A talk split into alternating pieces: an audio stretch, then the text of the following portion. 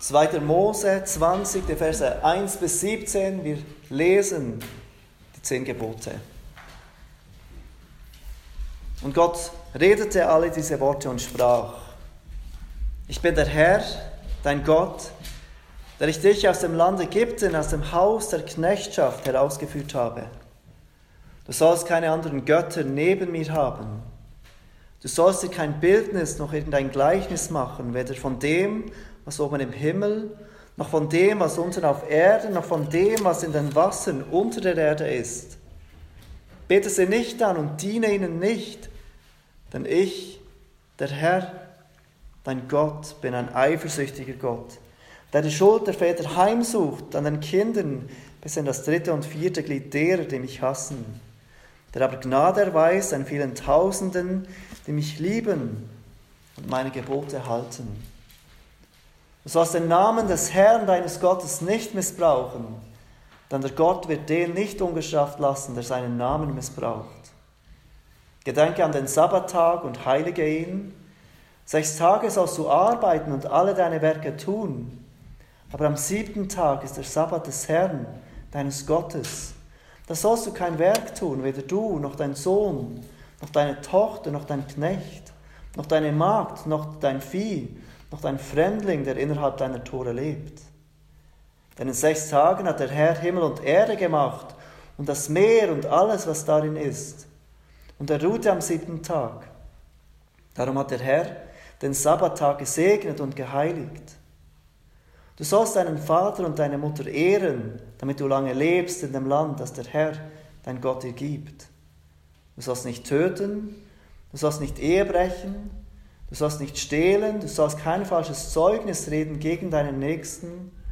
Du sollst nicht begehren das Haus deines Nächsten. Du sollst nicht begehren die Frau deines Nächsten, noch seinen Knecht, noch seine Magd, noch sein Rind, noch seinen Esel, noch irgendetwas, das dein Nächster hat. Wir kommen heute Morgen zum letzten dieser zehn Gebote, das Zehnte Gebot. Und bevor wir uns Gedanken über dieses Gebot machen, was Gott seinem Volk mit diesem zehnten Gebot gebietet und verbietet, gehen wir noch einmal zu Markus 10, dem Text, der, der ähm, Esti gelesen hat heute Morgen. Markus 10, die Verse 17 bis 12. Und ich bitte euch kurz, die Bibel noch einmal dort aufzuschlagen. Markus 10, zu den Versen 17 bis 22. Wir haben dort die Geschichte des reichen Jünglings. Eine Geschichte, die uns zeigt, wie blind wir selber oft für unsere eigene Sünde sind.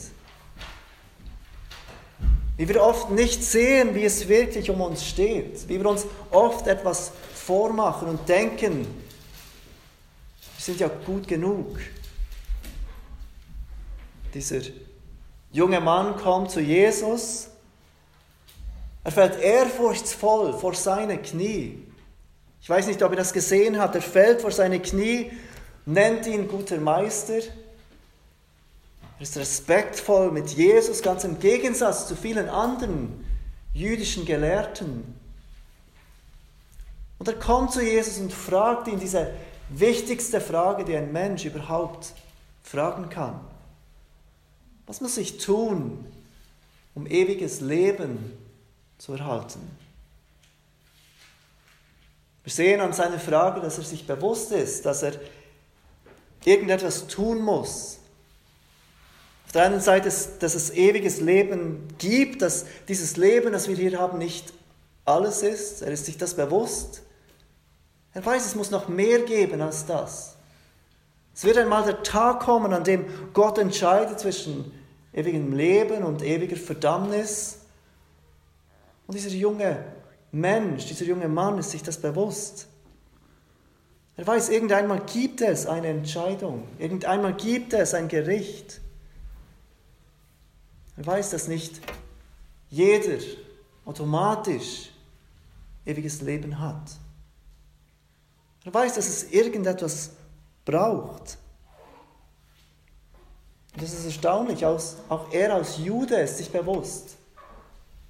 dass nicht einfach jeder Jude in den Himmel kommt, ewiges Leben hat. Irgendetwas muss geschehen, irgendetwas muss er tun.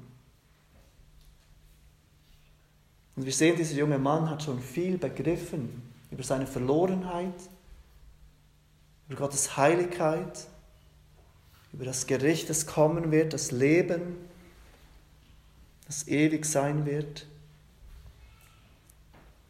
Und Jesus antwortet ihm in Vers 18 auf diese Frage, was muss ich tun, guter Meister, um ewiges Leben zu erhalten oder zu ererben? Was nennst du mich gut?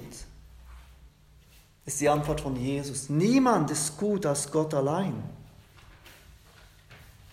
Und er fährt weiter und listet fünf der zehn Gebote auf, im Vers 19. Du sollst nicht Ehe brechen, du sollst nicht töten, du sollst nicht stehlen, du sollst nicht falsches Zeugnis reden, du sollst nicht rauben, du sollst deinen Vater und deine Mutter ehren. Jesus antwortet ihm auf diese Frage, was soll ich tun, um ewiges Leben zu ererben? Mit fünf der zehn Gebote. Und die Antwort des jungen Mannes in Vers 20. Meister, das alles habe ich gehalten von meiner Jugend an.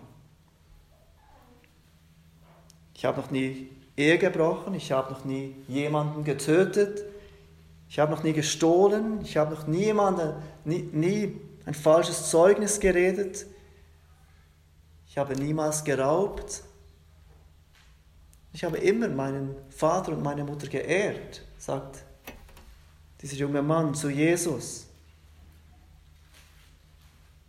Jesus hatte diesen Mann gerade offenbart. Niemand ist gut, nur Gott allein. Und offenbar hatte sich Jesus getäuscht. Offenbar hatte Jesus diesen jungen Mann aus den Augen verloren, denn dieser junge Mann war gut. Er hielt die Gebote von seiner Jugend an. Oder so dachte er auf jeden Fall. So dachte dieser junge Mann von sich selbst, ich bin gut. Seit Jugend an halte ich die Gebote Gottes.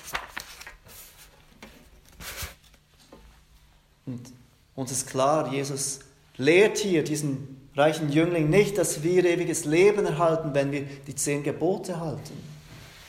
Das ist nicht die Absicht von dem, was Jesus hier lehrt. Jesus wollte diesem jungen Mann klar machen, dass es wirklich wahr ist, dass nur Gott allein gut ist. Dass er, dieser junge Mann, nicht gut ist.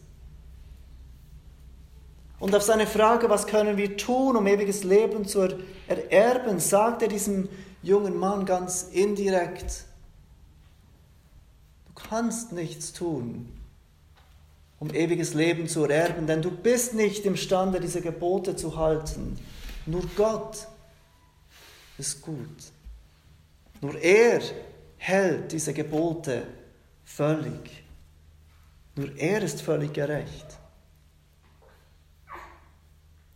Aber habt ihr gemerkt, dass Jesus eines der sechs Gebote der zweiten Tafel, also wie liebe ich meinen Mitmenschen wie mich selbst, dass er eines dieser Gebote auslässt. Er lässt fünf der Gebote, aber das zehnte Gebot lässt er aus. Und in seinen letzten Worten an diesen reichen Jüngling spricht Jesus dieses zehnte Gebot direkt an. Vers 21. Da blickte ihn Jesus an und gewann ihn lieb und sprach zu ihm, eines fehlt dir. Geh hin, verkaufe alles, was du hast und gib es den Armen, so wirst du einen Schatz im Himmel haben. Und komm, nimm das Kreuz auf dich und folge mir nach. Er aber wurde traurig über dieses Wort und ging betrübt davon, denn er hatte viele Güter. Dieser junge Mann war blind dafür, dass er dieses zehnte Gebot nicht einhielt. Er liebte seine Güter, er häufte sich Güter an auf dieser Erde. Und er war nicht bereit, diese Güter aufzugeben. Und er zeigt somit, dass er dieses zehnte Gebot zu begehren nicht hält. Und damit ist klar für uns, dass er auch die anderen Gebote nicht halten konnte. Und oft geht es uns ähnlich wie diesem reichen Jüngling. Oft sind wir versucht, diese zehn Gebote zu lesen und zu denken, wir sind ja ziemlich gut darin. Ich statte meinen Eltern ab und zu einen Besuch ab oder schreibe ihnen eine WhatsApp oder rufe sie an. Ja, ja, ich ehre meinen Vater und meine Mutter. Ich habe noch nie jemanden getötet. Ich habe noch nie Ehebruch begangen. Ich stehle nicht. Bin ein ehrlicher Bürger. Ich bezahle für die Leistungen, die Dienstleistungen, die ich erhalte. Ich gebe mir auch Mühe, nicht zu lügen und wir machen uns vor, dass wir eigentlich ganz gut sind, diese Gebote zu halten. Und ich hoffe, dass wir alle erkannt haben während dieser Predigtserie durch alle diese Gebote, dass all diese Gebote nicht lediglich von äußeren Taten sprechen, sondern dass sie unsere Herzen ansprechen, dass sie die Motivationen in unseren Herzen ansprechen. Aber dass es besonders war für dieses zehnte Gebot. Dieses zehnte Gebot, das direkt zu unserem Herzen spricht, das direkt zu den, Ge zu den Begierden in unserem Herzen spricht. Ein Gebot, das wie ein helles Licht auf unser Herz scheint und uns vielleicht deutlicher als alle anderen Gebote zeigt, so seid ihr nicht. Gebot, das uns unsere Wünsche und Motivationen tief in unserem Herzen beleuchtet. Und wir finden dieses Gebot, wir haben es schon gelesen, ich lese es noch einmal, im 2. Mose 20, Vers 17. Du sollst nicht begehren das Haus deines Nächsten Du sollst nicht begehren die Frau deines Nächsten, noch seinen Knecht, noch seine Magd, noch sein Rind, noch seinen Esel, noch irgendetwas, das dein Nächster hat. Das ist also dieses zehnte Gebot, das diese zehn Gebote abschließt. Und auf den ersten Blick mag uns dieses Gebot komisch vorkommen. Warum würde Gott zuerst dieses Haus erwähnen und dann erst die Frau? Heißt das etwa, dass Gott im Alten Testament dem Haus mehr Wert gibt als der Frau? Natürlich nicht. Das Haus, das Wort, das er da braucht, das ist keine Wertung. Es ist ein Begriff, der ganz viel beinhalten kann, ein Begriff, der eine umfassende Bedeutung haben kann und nicht lediglich vier Wände bedeuten muss. Wir sehen das, ihr kennt diesen Vers im äh, Josua 24, 15. Ich aber und mein Haus, wir wollen dem Herrn dienen. Das gleiche Wort. Und dort ist klar, er spricht nicht von seinem Haus, von seinen vier Wänden. Ich und mein Haus, und damit ist ein, eingeschlossen alles, was ich habe. Ich, meine Frau, meine Kinder und all mein Besitz, mit allem wollen wir dem Herrn dienen. Und so beginnt dieses Gebot mit diesem allumfassenden Haus. Oder wir könnten uns fragen, hast du schon einmal das Rind deines Nächsten begehrt? Ich auch nicht. Hast du schon einmal den Esel deines Nächsten begehrt? Auch das habe ich noch nie begehrt. Und trotzdem erkennen wir, wie aktuell dieses Gebot ist. Aus dem Knecht ist vielleicht ein treuer Mitarbeiter geworden, wenn wir einen Betrieb haben. Gerne hätten wir auch so einen Mitarbeiter. Oder vielleicht eine Arbeitsstelle oder der Erfolg von jemandem. Und aus diesem Rind ist vielleicht ein iPhone geworden oder ein Computer oder irgendetwas, ein Besitztum, das mein Nächster hat, das ich auch begehre. Und aus dem Esel ist vielleicht ein Auto geworden oder ein Fahrrad oder eine Vespa oder was auch immer. Ich glaube, wir erkennen, wie aktuell dieses zehnte Gebot für uns ist. Wenn wir nur kurz nachdenken, dann merken wir, dass wir angesprochen sind in diesem Gebot, nicht zu begehren, was wir nicht haben, was wir nicht, was jemand anderem gehört. Aber wir wollen uns die Frage stellen mit diesem Gebot, was bedeutet es zu begehren? Was bedeutet es, sündhaft zu begehren? Und zuerst möchte ich uns zeigen, dass hier nicht jedes Begehren angesprochen ist. Es ist nicht zwingend falsch, Dinge zu begehren. Danach möchte ich uns helfen zu verstehen, was für eine Art Begehren falsch ist. Und als drittens möchte, möchte ich uns helfen zu verstehen, wie bekämpfen wir dieses sündhafte Begehren, wenn wir erkannt haben, dass es ein Problem von uns ist, was machen wir dann dagegen? Wie bekämpfen wir dann dieses sündhafte Begehren? Also zuerst, und das ist ganz wichtig, etwas zu begehren ist nicht zwingend negativ. Das zehnte Gebot verbietet uns nicht, Dinge zu wollen, Dinge gerne haben zu möchten. Und ich will euch drei Beispiele aus dem Neuen Testament zeigen, in denen wir sehen, dass das Problem nicht das Begehren ist, das gerne haben möchten. Der erste Text sehen wir in Lukas 22, Vers 15. Dort spricht Jesus zu seinen Jüngern. Das ist kurz vor seiner Kreuzigung. Und er ist noch einmal mit seinen Jüngern zusammen und er spricht, Lukas 22, Vers 15, mich hat herzlich verlangt, dieses Passa mit euch zu essen, ehe ich leide. Jesus drückt aus, ich habe mich so darauf gefreut, noch einmal mit euch zusammenzukommen und dieses Passa zu essen, bevor ich ans Kreuz gehe und leide. Und er braucht hier dieses Wort, was auch Begehren bedeutet. Ich habe begehrt, ich habe ein tiefes Verlangen gehabt, mit euch dieses Passa zu essen. Und uns wird klar, wenn Jesus das zu seinen Jüngern sagt, Lukas 22, Vers 15, dann ist nicht alles Begehren falsch.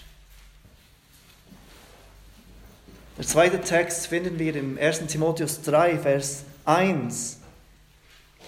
Hier spricht Paulus oder schreibt Paulus zu seinem Schüler Timotheus.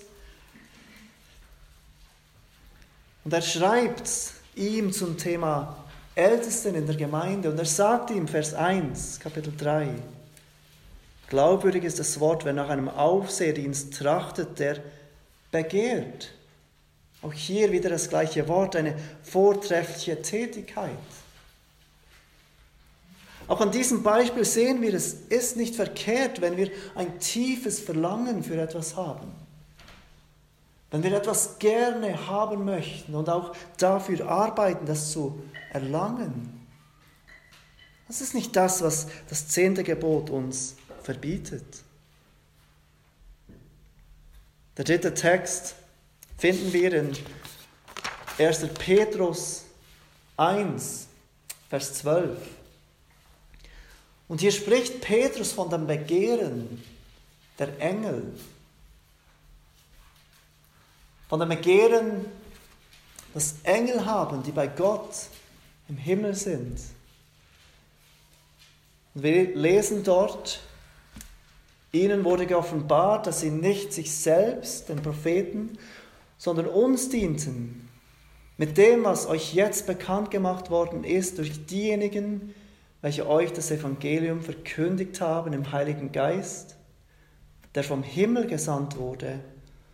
Und dann sagt er, Dinge, eben dieses Evangelium, in welche auch die Engel hineinzuschauen begehren. Diese Engel wünschten sich, dass sie in diese Geheimnisse des Evangeliums hineinschauen könnten.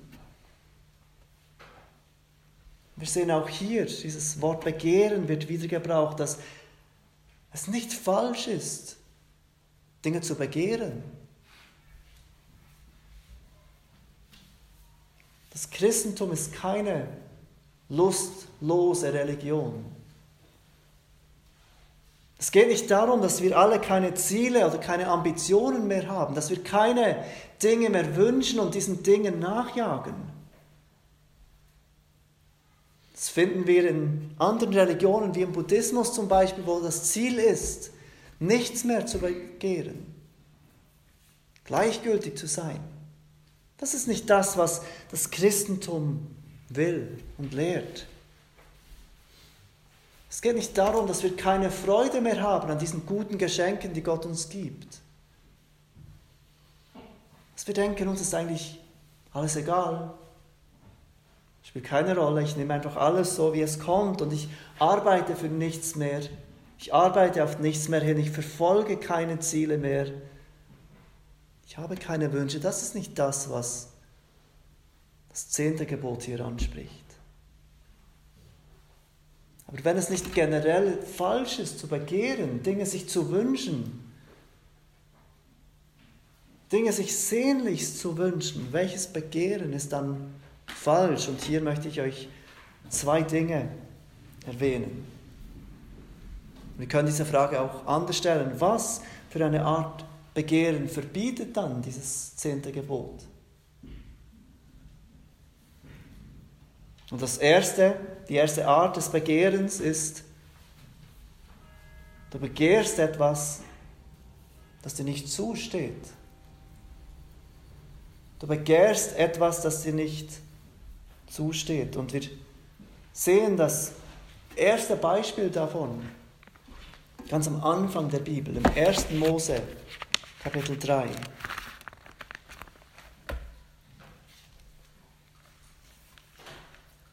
Gott, der Herr, hat die ganze Schöpfung geschaffen, er hat Mann und Frau geschaffen und alle diese Dinge waren gut. Und wir lesen dann im 1. Mose 3, wie diese Schlange kommt. Satan. Sie kommt zur Frau und spricht zur Frau. Sollte Gott wirklich gesagt haben, dass ihr von keinem Baum im Garten essen dürft? Diese Schlange kommt zu Adam und Eva und sie seht diesen Zweifel. Zweifel in Gottes gute, gutes Gesetz. sprach die Frau zur Schlange, von der Frucht der Bäume im Garten dürfen wir essen, aber von der Frucht des Baumes, der in der Mitte des Gartens ist, hat Gott gesagt, esst nicht davon und rührt sie nicht, rührt sie auch nicht an, damit ihr nicht sterbt. Sprach die Schlange zu der Frau, keineswegs werdet ihr sterben, sondern Gott weiß, an dem Tag, da ihr davon esst, werdet ihr auch die Augen geöffnet. Und ihr werdet sein wie Gott und werdet erkennen, was gut und böse ist. Dann lesen wir Vers 6, und die Frau sah, dass von dem Baum gut zu essen wäre und dass er eine Lust für die Augen und ein begehrenswerter Baum wäre, weil er weise macht. Und sie nahm von seiner Frucht und aß, und sie gab davon auch ihrem Mann, der bei ihr war, und er aß. Die Frucht, die Gott geschaffen hat, war an und für sich nicht schlecht. Die Frucht gehörte zu dieser Schöpfung, über die Gott sagte, sie ist gut. Aber diese Frucht stand Adam und Eva nicht zu. Sie war nicht dafür geschaffen, dass sie davon essen. Und wir sehen, wie die Begierde kommt. Sie schaut diese Frucht an und schlussendlich nimmt sie und isst. Das zehnte Gebot verbietet uns Dinge, die wir begehren und die uns nicht zustehen. Die Ehefrau, der Ehemann deines Nächsten. An und für sich ist es gut, einen Ehemann oder eine Ehefrau zu wollen, ein Verlangen zu haben, zu heiraten. Aber die Ehefrau, der Ehemann deines Nächsten steht dir nicht zu und er oder sie zu begehren, ist falsch. Die Kinder eines anderen Menschen. Es ist gut, Kinder zu begehren, gerne Vater oder Mutter sein zu wollen, aber Kinder eines anderen zu begehren, ist falsch. Das Aussehen einer anderen Person ich möchte auch so aussehen wie sie. Oder Talente oder Gaben anderer Menschen. Ich wünschte, ich hätte diese Talente und Gaben wie er und ich gönne ihm diese Gaben und Talente nicht. Oder Erfolg eines anderen Menschen. Auch hier ist es nicht falsch, erfolgreich sein zu wollen und dafür zu arbeiten.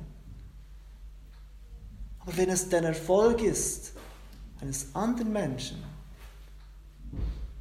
und wird es sündhaftes Begehren.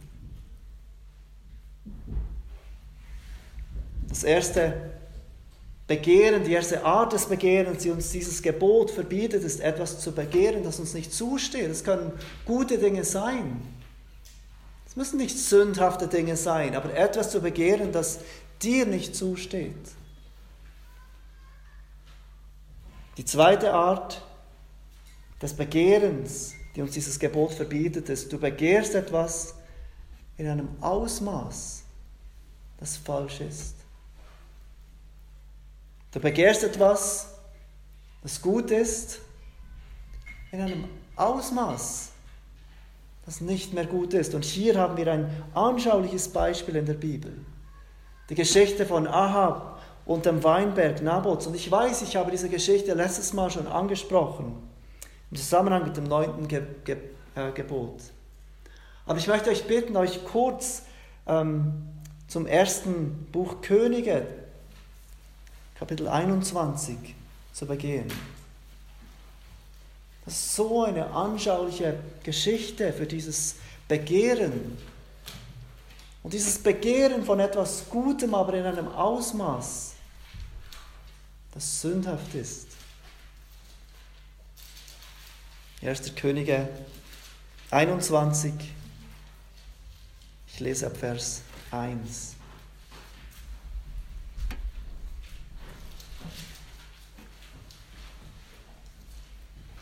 Und es geschah nach diesen Ereignissen, Naboth, der Jezreelit, hatte einen Weinberg in Jezreel, neben dem Palast Ahabs, des Königs von Samaria.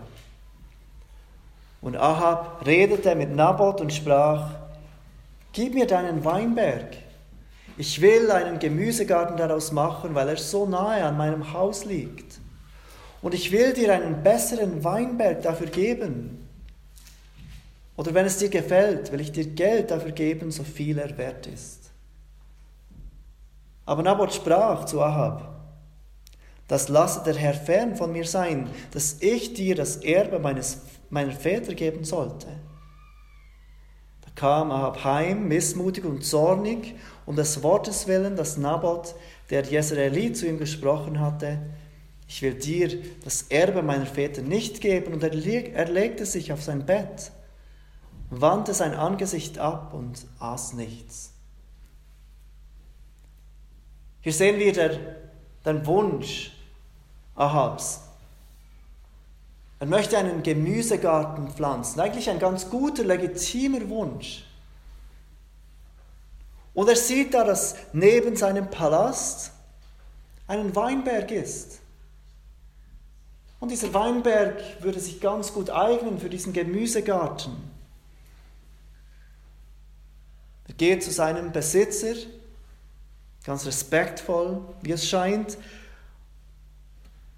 Und obwohl er der König ist, macht er diesem Besitzer ein Angebot. Ich hätte gerne diesen Weinberg weil er ist gerade neben meinem Haus. Das macht ja auch Sinn. Und ich gebe dir gerne einen besseren Weinberg. Ich bin bereit, dir etwas noch Besseres zu geben. Oder wenn du möchtest, sagt er, dann gebe ich dir Geld dafür, so viel dieser Weinberg wert ist. So weit, so gut. Dieser Ahab hat so noch nicht gesündigt. Er möchte gerne etwas, ist bereit, den berechtigten Preis dafür zu bezahlen. Aber das sündhafte Begehren kommt zum Vorschein, sobald Nabot Nein sagt. Das können wir oft so gut sehen bei unseren Kindern, aber auch bei uns selbst. Wir möchten gerne etwas und wir denken, das ist legitim, dass wir das erhalten. Wir sind auch bereit, dafür zu bezahlen oder zu tun, was wir können, um das zu erreichen. Aber dann sagt Gott oder die Eltern oder wer auch immer, nein. Du kannst das nicht haben. Du kannst das jetzt nicht haben. Und wir denken, das, was ich möchte, ist doch gut, das ist doch kein schlechtes Verlangen. Es ist doch gut, einen Ehepartner zu haben. Es ist doch gut, Kinder zu haben. Es ist doch gut, eine gute Stelle zu haben oder erfolgreich zu sein. Das sind ja alles nicht schlimme, Dinge. Aber dann erleben wir und hören wir, nein, du kannst das jetzt nicht haben. Und wir merken, wie plötzlich unsere Sündhaftigkeit zum Vorschein kommt. Wie bei Ahab. Wie reagiert er? Er geht zurück, missmutig und zornig, weil er nicht bekommt, was er begehrt. Er ist der König. Er hat ein respektvolles Angebot gemacht, aber dieser Mensch erdreist sich zu sagen, nein, ich verkaufe dir das nicht. Er legt sich auf sein Bett, wandte sein Angesicht ab und aß nichts. Er agiert wie ein kleines Kind, das beleidigt ist. Ich will das. Und ich werde zornig, wenn du mir das nicht gibst. Und wie oft geht es uns nicht so als Erwachsene? Warum gibst du mir das nicht, Gott? Warum erhalte ich jetzt das nicht, das ich gerne haben möchte? Es ist doch kein falsches Begehren. Alle anderen erhalten das ja auch.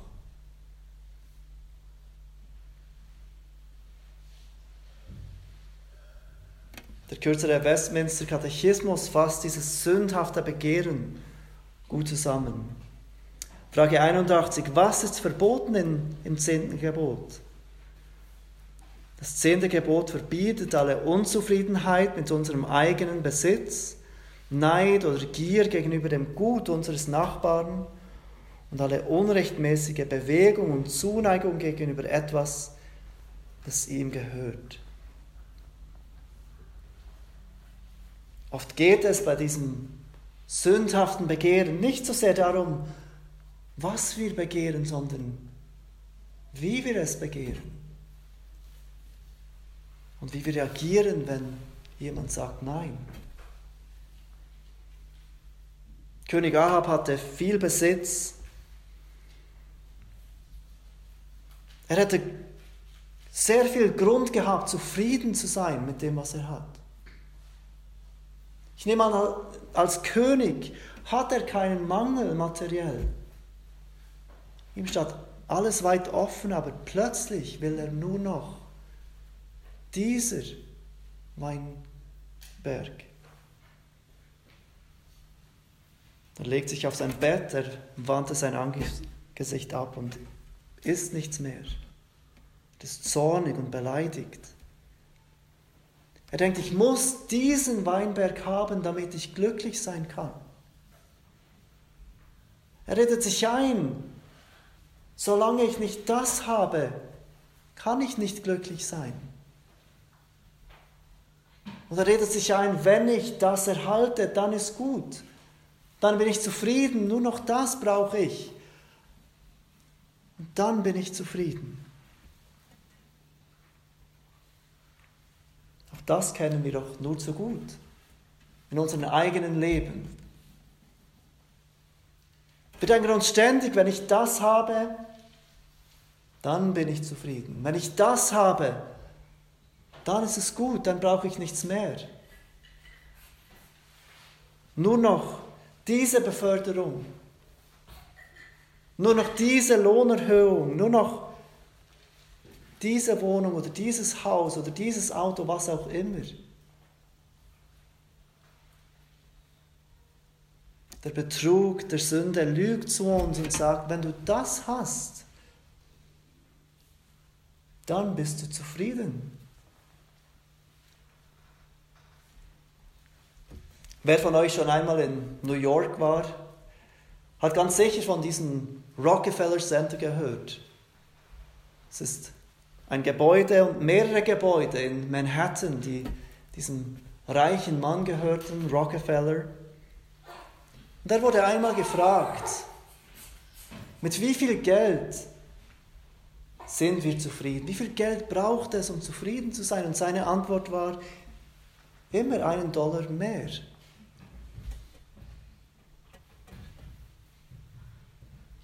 Begehren wird sündhaft und falsch, wenn wir begehren, was uns nicht zusteht. Und wenn wir begehren, dass das gut ist, aber in einem Ausmaß, das falsch ist. Wenn wir denken, wir brauchen das, um glücklich zu sein. Wir brauchen nur noch dieses und jenes und dann sind wir glücklich. In Kolosser 3, Vers 5 sagt Paulus, tötet daher eure Glieder, die auf Erden sind, Unzucht, Unreinheit, Leidenschaft, böse Lust und Habsucht, die Götzendienst ist. Und dieses Wort Habsucht ist nicht ein Wort, das wir heute oft brauchen, aber es drückt nichts anderes aus als dieses Begehren, dieses Dinge haben wollen, unzufrieden sein mit dem, was man hat. Zu denken, ich brauche noch jenes und jenes und dann bin ich zufrieden. Und wie nennt Paulus es? Habsucht ist Götzendienst. Plötzlich brauchen wir nicht nur den einen wahren Gott. Und ihn zu kennen, bringt uns Freude und Zufriedenheit. wir brauchen auch noch dieses und jenes und das. Und wir erkennen, dass wir mit diesem zehnten Gebot plötzlich zurück sind beim ersten Gebot. Keine anderen Götter zu haben, neben dem einen wahren Gott. Nichts anderes anzubeten als dieser eine wahre Gott. Nicht zu denken, wenn ich das habe, bin ich zufrieden. Wenn ich das habe, habe ich Frieden. Wenn ich jedes habe, habe ich keine Angst mehr und mache mir keine Sorgen.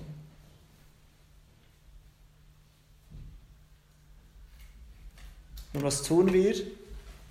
Wenn wir merken, dass dieses Begehren ein Problem von uns ist und das ist ein Problem von uns allen. Wie alle die zehn Gebote. Ich glaube, zwei Dinge helfen uns. Das erste ist, dankbar zu sein.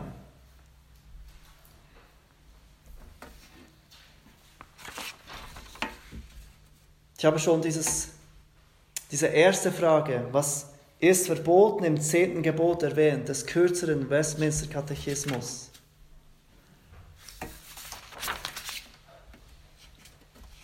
Es gibt noch eine zweite Frage. Was gebietet dann dieses, dieses Gebot? Es verbietet, unzufrieden zu sein, aber was gebietet es? Und die Antwort ist, zufrieden zu sein. Das Umgekehrte von diesem Gebot, nicht zu begehren, bedeutet, wir sollen zufrieden sein mit dem, was wir haben. Das zehnte Gebot fordert völlige Zufriedenheit mit unseren eigenen Umständen, mit einer rechten und wohltätigen Haltung des Geistes gegenüber unserem Nächsten und all dem, was ihm gehört. Wenn ich zufrieden bin mit dem, was ich habe, dann freue ich mich über das, was die anderen haben. Das heißt nicht, dass ich keine Ziele haben darf ein Haus zu kaufen oder sparen darf für ein besseres Auto oder was auch immer. Aber wenn ich zufrieden bin mit dem, was ich habe, dann stört es mich nicht, wenn andere mehr haben. Wenn andere Dinge haben und Dinge können, die ich nicht habe und nicht kann. Die erste Hilfe, gegen diese Begierde anzukämpfen, ist dankbar zu sein für alles, was wir haben. Und ich glaube, auch hier ist uns das Evangelium so eine große Hilfe.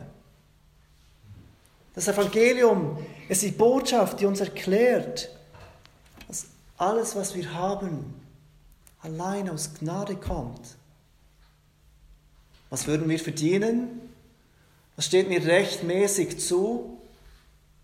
Alleine ewige Verdammnis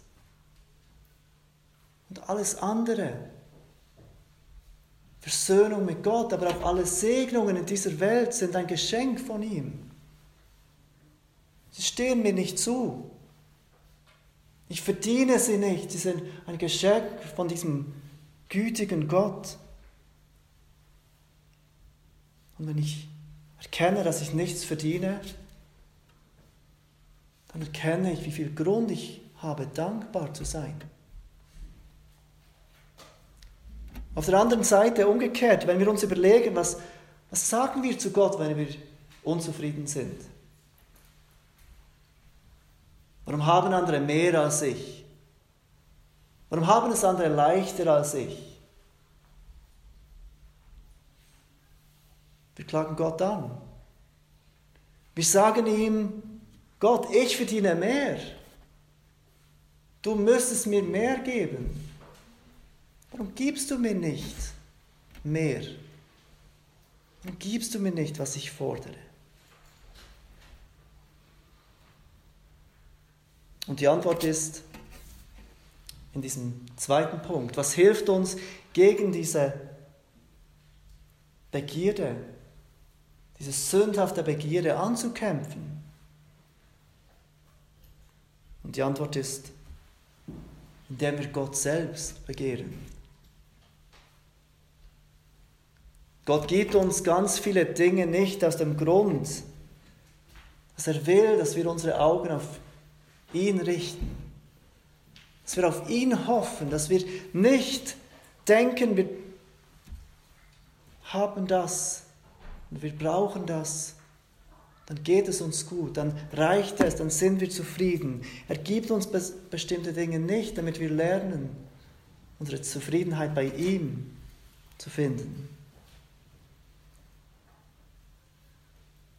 Auch hier finden wir in der Bibel so ein anschauliches Beispiel. Und wir schließen mit dem. Psalm 73. Wir lesen nicht den ganzen Psalm. Psalm 73, wahrscheinlich kennen einige von euch diesen Psalm. Ein Psalm Asafs. Und er fängt mit diesen Worten an, nur gut ist Gott gegen Israel, gegen die, welche reinen Herzens sind. Und dann sagt aber dieser, dieser ehrliche Psalmschreiber von sich, Vers 2, ich aber, Fast wäre ich gestrauchelt mit meinen Füßen. Wie leicht hätte ich einen Fehltritt getan. Vers 3, der Grund, denn ich beneidete die Übermütigen, als ich das Wohlergehen der Gottlosen sah. Ich weiß nicht, ob du das kennst aus deinem Leben. Schaust dein Leben an, du denkst, dass du Opfer bringst wegen deinem Glauben. Du verzichtest auf gewisse Dinge, du tust gewisse Dinge nicht, du versuchst auf Gott zu hoffen und deine Hoffnung nicht in dieser Welt zu finden, aber du siehst, wie oft es Menschen in der Welt, die sich überhaupt nicht interessieren für Gottes Gesetz, besser geht. Sie haben mehr Erfolg, sie sind vielleicht populärer, haben mehr Gesundheit. Und dieser Psalmschreiber erklärt uns, ich beneidete diese Übermütigen. Als ich das Wohlergehen der Gottlosen sah, als ich sah, wie es ihnen gut ging, wurde ich neidisch. Denn sie leiden keine Qual bis in ihren Tod und ihr Leib ist wohl genährt, sie leben nicht in der Not der Sterblichen und sind nicht geplagt wie andere Menschen. Darum ist Hochmut ihr Halsschmuck und Gewalttat ist das Gewand, das sie umhüllt, ihr Gesicht stolz von Fett. Sie bilden sich sehr viel ein, sie höhnen und reden boshaft von Bedrückung. Hochfahrend reden sie. Sie reden, als käme es vom Himmel. Was sie sagen, muss gelten auf Erden. Darum wendet sich auch sein Volk ihnen zu. Es wird von ihnen viel Wasser aufgesogen. Und sie sagen, wie sollte Gott es wissen? Hatte der höchste Kenntnis davon? Siehe, das sind die Gottlosen. Denen geht es immer gut. Und sie werden reich.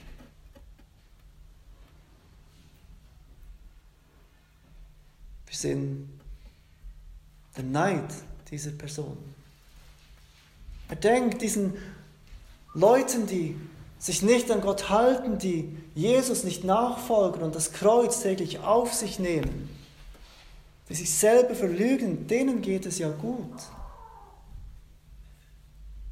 Vers 13. Ganz umsonst habe ich mein Herz rein erhalten und meine Hände in Unschuld gewaschen. Denn ich bin doch den ganzen Tag geplagt worden und meine Züchtigung war jeden Morgen da. Wenn ich gesagt hätte, ich will ebenso reden, siehe, so hätte ich treulos gehandelt am Geschlecht seiner Söhne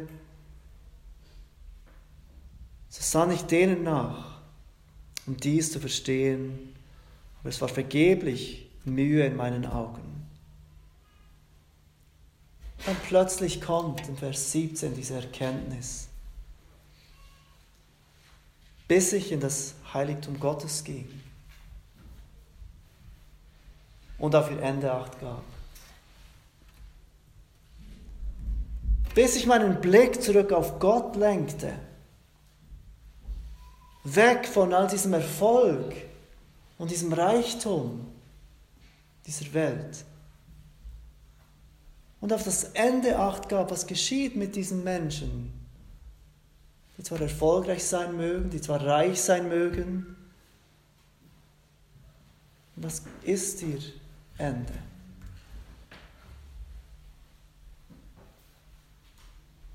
Und wir sehen, wie dieser Psalm uns aufruft, auf Gott zu schauen, auf Gott zu blicken und ihn zu begehren.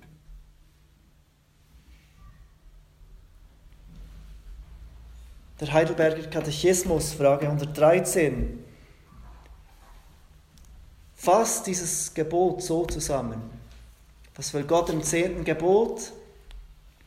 Wir sollen in unserem Herzen keine Lust und keinen Gedanken aufkommen lassen, gegen irgendein Gebot Gottes zu handeln, sondern wir sollen jederzeit von ganzem Herzen aller Sünde feind sein und Lust zu aller Gerechtigkeit haben.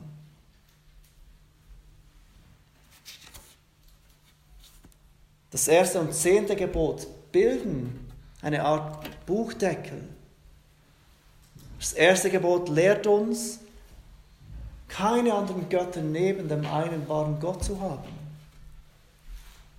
Und dieses letzte Gebot lehrt uns, unsere Lust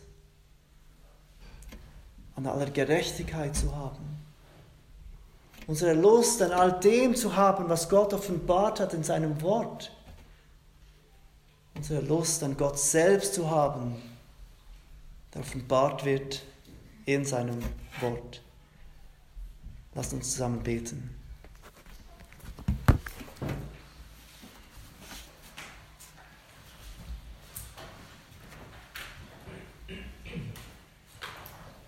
Vater, wir danken dir heute Morgen, dass dein Wort gut ist und dass deine Gebote gut sind. Und während wir uns in den letzten Wochen mit diesen zehn Geboten beschäftigt haben, ist uns tiefer bewusst geworden, wie wir deine Gebote nicht einhalten können. Wir können uns zwar einreden, wie dieser reiche Jüngling,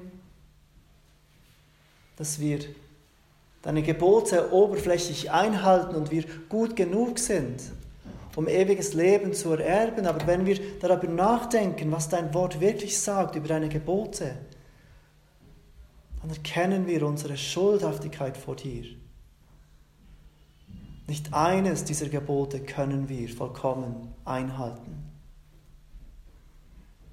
Und Vater, wir danken dir, dass du durch deinen Sohn das getan hast, was das Gesetz nicht tun konnte, was dem Gesetz unmöglich war, weil es durch das Fleisch, durch unsere Sünde kraftlos ist. Das tatest du, in dein, indem du deinen Sohn sandtest, in der gleichen Gestalt wie das Fleisch der Sünde, um der Sünde willen und die Sünde im Fleisch zu verurteilen.